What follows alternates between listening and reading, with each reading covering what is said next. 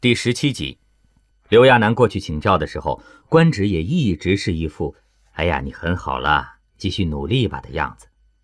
刘亚楠觉着莫名其妙的，那些动作他都有学到吗？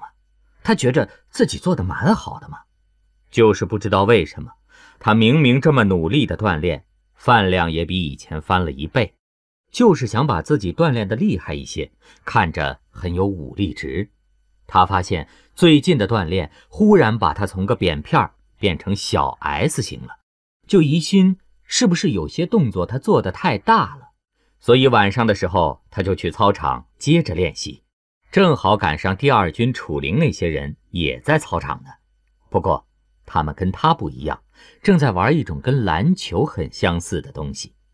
他过去的时候，那个楚灵肯定是故意的，专门把球往他身边扣，吓得他叫出声后，那个楚灵还会哈哈大笑。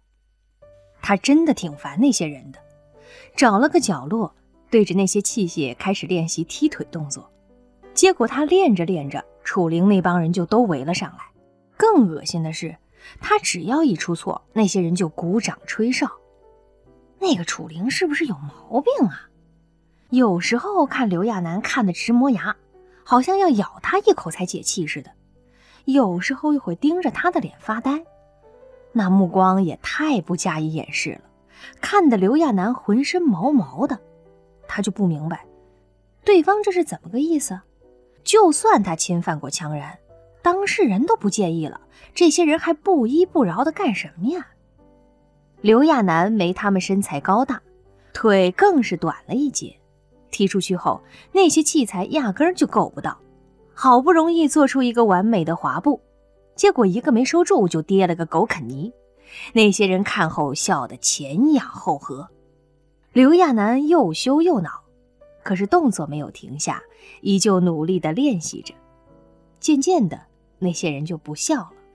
情绪是可以感染，不管动作多难看、多不标准，可是那种我在努力、我很认真的感觉，还是挺震撼人的。慢慢的，那些人散开了一些，倒是楚灵一直没走，看的还特别专注，简直连眼睛都不带眨一下的。中间，他又一次摔倒的时候，楚灵还忽然从座位上站了起来，走到刘亚楠身边，大概是想扶他起来。可刘亚楠动作很快，早已经自己站起来了。看见楚灵站在身边，他一脸防备。楚灵也被自己的动作惊住了，不过很快他就绷住面孔质问刘亚楠：“你不是想做厨师吗？现在光踢腿有什么用？你不想找个机会？”练练手艺，做做饭吗？刘亚楠不明白楚灵什么意思，全身戒备着。倒是那个楚灵挺自来熟的，抓住刘亚楠的胳膊，把他往厨房拖。刘亚楠被他扯得很难受，可是这个地方就盛产大力王，他压根儿动不了。这个楚灵说的话也让刘亚楠挺紧张的。楚灵握着他的手腕，皱着眉头问他。你的手腕怎么这么细呀？你没吃那些药吗？怎么这些天了，你的皮肤还这么白啊？是不是剂量太少啊？哎，你自觉点行吗？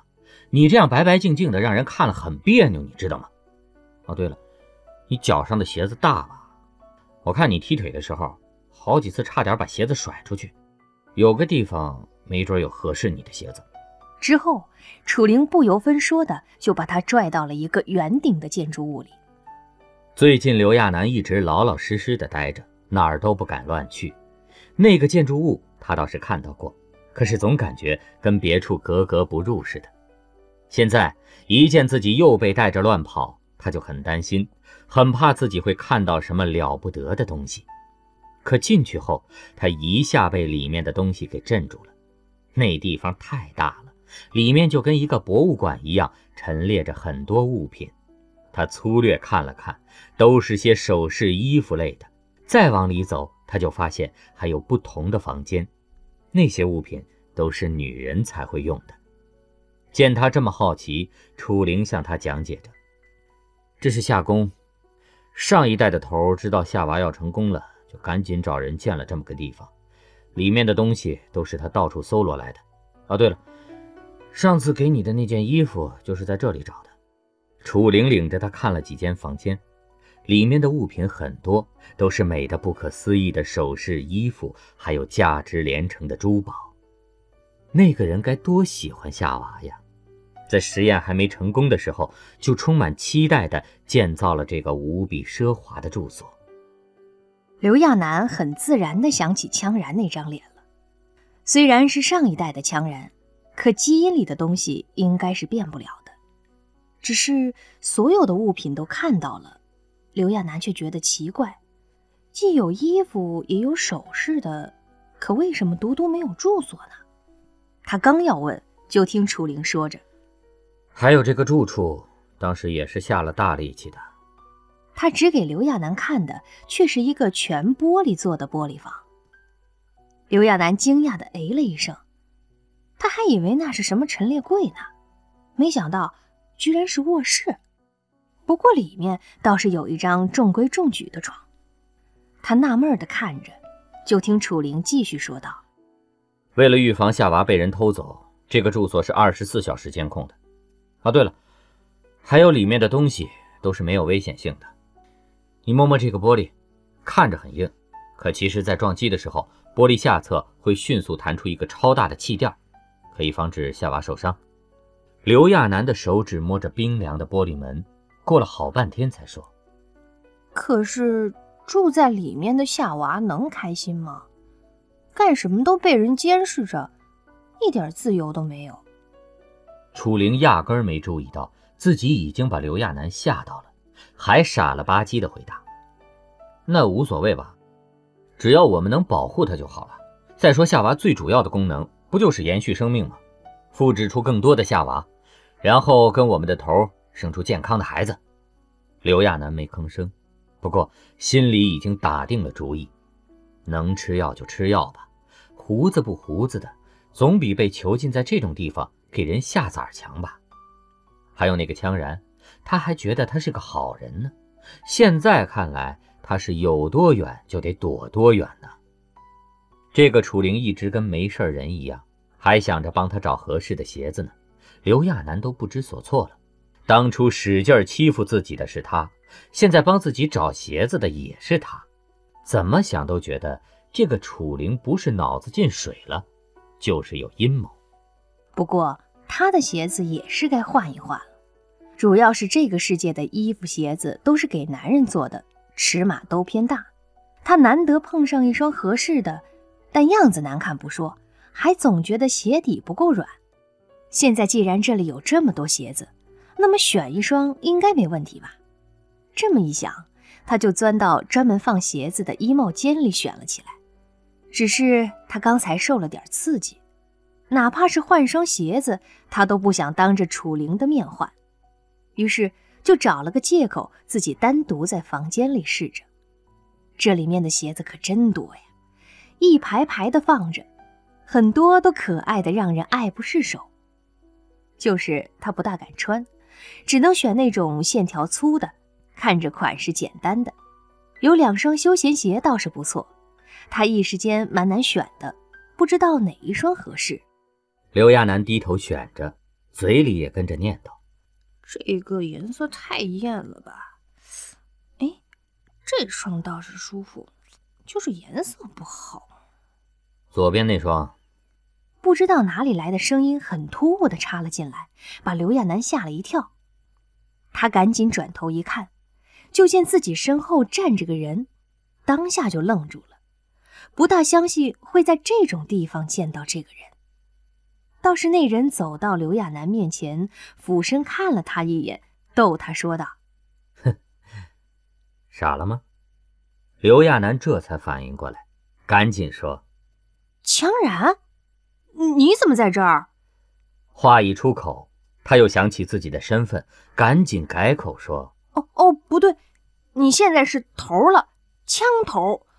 我我是过来选鞋子的。”我的脚太小了，呃，然后，然后楚灵说这里有适合我穿的鞋子。羌然听后抿嘴笑了一下，也不知道是在笑他傻，还是被他的样子逗乐了。反正那样子和气的，让他都看呆了。其实前段时间他挺担心羌然的，曾经想过要不要去打听打听。可是那些人那么讨厌他，他觉得自己要问的话，不知会被那些人怎么说呢，所以一直没敢。现在他见到羌然本人了，虽然心里还是有点怕他，可还是忍不住歪头打量着他。人看着倒是还好，就是瘦了一些。只是他刚才还见过羌然似的聋子，现在心情就很复杂。刘亚楠定定地看着他。两人靠得很近，明明应该是很暧昧的一幅画面，如今很简单、很单纯的。刘亚楠是发自内心、一点私心都没有的在担心着他，而羌然看上去也没有任何暧昧不妥。他以前表情并不多的，现在不知怎么的，对着刘亚楠的时候表情就会多很多。刘亚楠有点心惊，羌然真的太会长了。不管是什么样的表情都那么好看，哪怕只是近距离欣赏，都会觉得心跳加快。嘘，小声点。羌然压低了声音同刘亚楠说：“我是偷跑出来的。”偷跑的？刘亚楠可没办法保密，外面还有一个人呢。他赶紧指了指外面的楚灵。既然羌然是偷跑出来的。那么被楚灵碰到不好吧？羌然却一下明白了什么似的，用嘴型回了他“没事”两个字。然后刘亚楠就看他跑到另一个房间，压低声音打了个电话。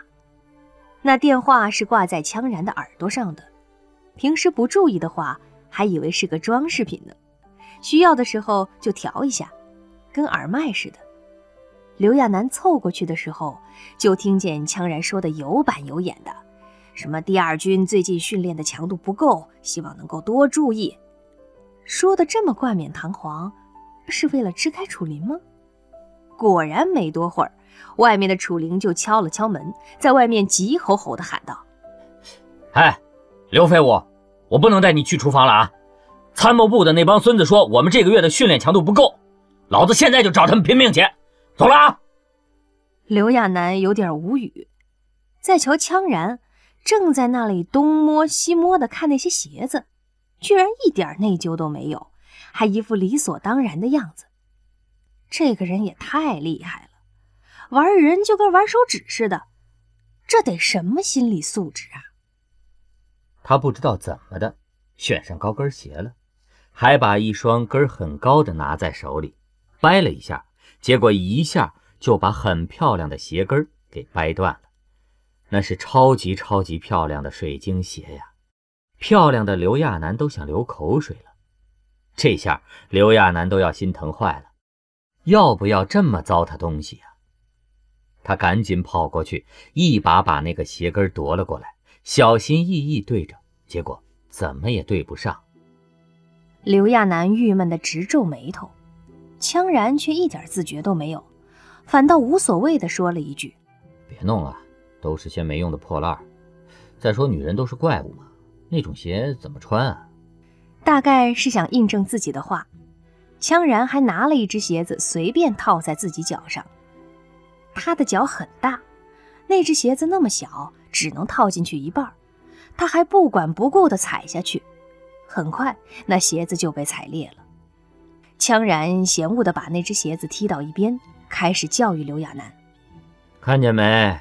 这种鞋子除了装饰以外，一点别的价值都没有，既不牢固，也不会提升战斗力，只有女人那种没脑子的生物才会喜欢呢。”刘亚楠把破掉的鞋子捡了起来，却在弯腰的时候偷偷翻了两个白眼：“女人都没脑子啊，所以你们就不要找女人生孩子了嘛。”小心脑残传染，那把你们传染成看见穿高跟鞋的女人就流口水的脑残就不好了吧？对了，你不是要去厨房吗？要不要我带你去？显然，这个羌然也不知道要做什么，看刘亚楠傻乎乎的还在收拾鞋子呢，就问了一句。刘亚楠可不想跟他在一起，这个人做事这么古怪，他也拿不准他是个什么样的人。再说那聋子，刘亚楠真是挺怕的。所以他小心翼翼地回答道：“不要了吧，呃，你为什么偷跑出来啊？是身体还没好吗？要是那样的话，你还是回去吧，身体第一嘛。”强然瞬间就不耐烦了，从口袋里掏出个东西，一声不吭地把玩着，那好像是个魔方。他一边玩一边计算着，手指翻飞，速度快得惊人。只是他的表情越来越不耐烦起来。刘亚楠算不得多机灵，可是看着他的表情，还是一下猜到了他的心思。羌然不会是生气了吧？所以用玩这个来冷静一下自己。只是也没把心情玩得更好。最后，羌然把手里的魔方扔给了刘亚楠。刘亚楠手忙脚乱地接过来，总觉得这个羌然情绪化的跟个孩子似的，喜怒无常。他正这么想着呢，羌然已经回过头来，对他来了一句：“既然不想去厨房，那你还有别的想做的吗？”他的样子很认真，刘亚楠知道自己躲不过了。这个人不会就是出来找个人消遣的吧？可看他的样子又不大像，他真有点迷惑了。要说他是为了满足自己的愿望，或者想跟他在一起，他又觉着很可笑。那简直就是火星撞了地球嘛！他怎么想都觉得羌然干不出那种事儿来。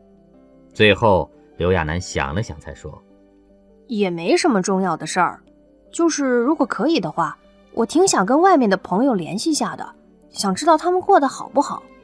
小田七他们，刘亚楠还是很担心的。只是，这个岛从外面看上去没什么，可实际上所有通往外界的信号都是被屏蔽的。要想跟外面联系，只能通过有限的那么几台机子，而且那些机子都是要很大的权限才可以使用。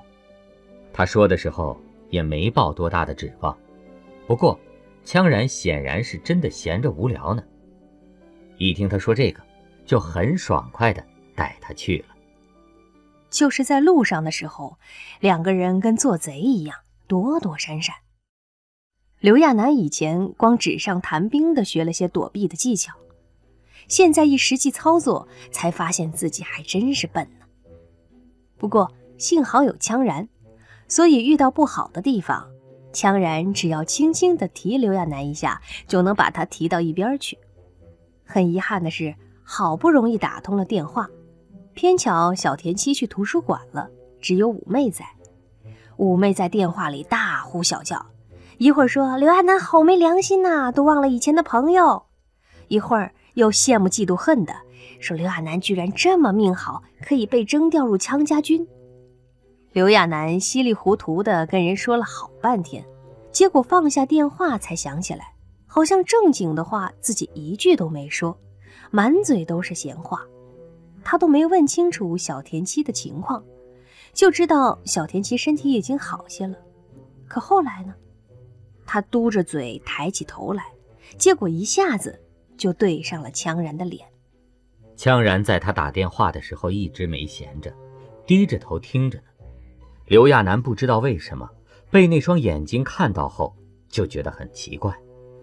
羌然的眼神没有以前犀利了，不知是生病的原因，还是现在的他也算是羌然的自己人了，所以待遇不同。看刘亚楠的时候，羌然的眼神也变得温和了许多。就是刘亚楠总觉得有点不适应，他听过羌然太多的负面消息了，眼前的这个人。总让他有种错觉，难道是他被调包了？简直跟外面形容的就是两个人吗？等两人往外走的时候，羌然也没说什么。在路过走廊的时候，刘亚楠留意到墙上的那些画像，他开始还以为那都是羌然的画像呢。就是见一幅一幅的没完没了后，他忽然发现，这些画像不大对劲儿。